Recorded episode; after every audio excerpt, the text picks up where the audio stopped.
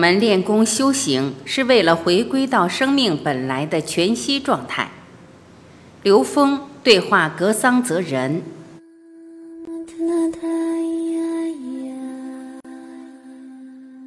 格桑泽仁，什么是自我？我是这么讲的：自是我们与生俱来的，它是与生俱来的能量。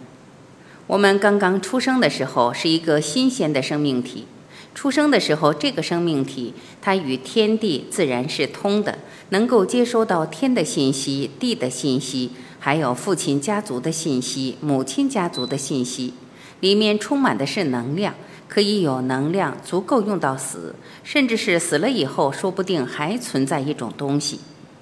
从物质不灭定律来讲，它是个能量存在体，是个新鲜的生命体。它有一个非常不一样的能力，叫感；还有一个东西叫觉，它可以觉，它能感天地万物，感自己生命体。肚子饿了、冷暖了，它始终可以感。同时，它有一个感受，它里面充满情，也是个能量。我们出生以后，这个新鲜的生命体实际上是全息的。全息的状态就是宇宙天地的信息，它全有，就像插座一样插在上面的。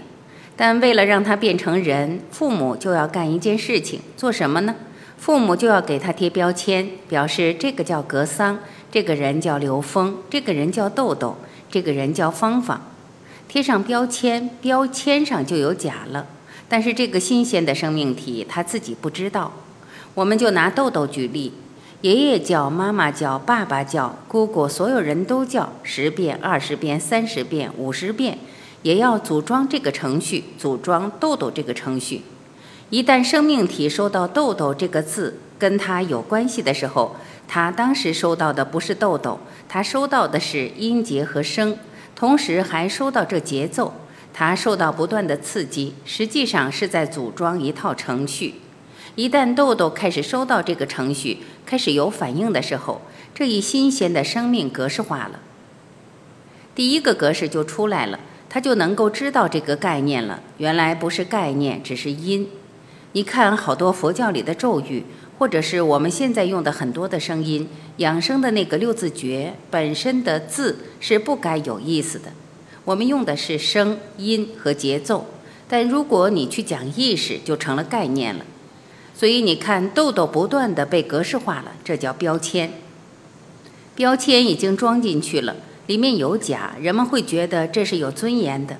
为了这个标签，我们还要不断的去包装，包装面具。面具是认为豆豆乖，豆豆孝顺，能干，漂亮，对不对？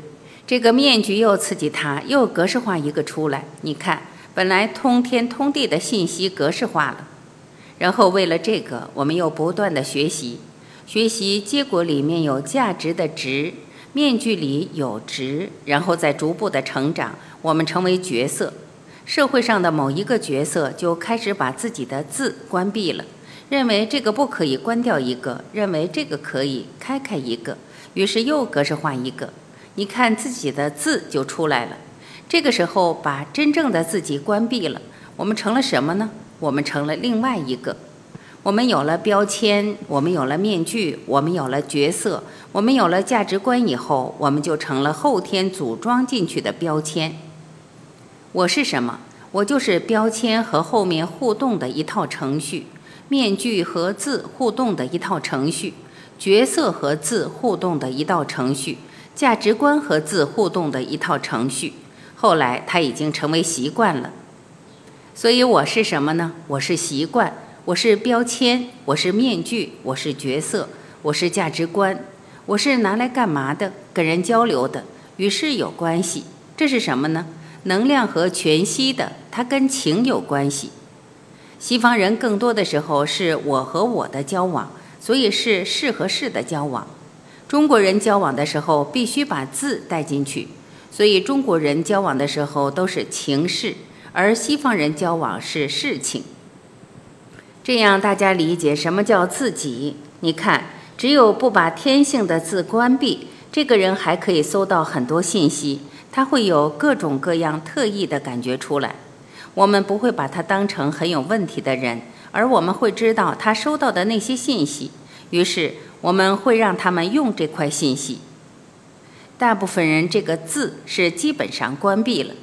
我们练功修行，把这个又重新打开，让这个字回归到它本来的全息状态。这个时候感觉就不一样了。我们现在用的自我是一种对话系统、感觉系统，同时是一个确认系统。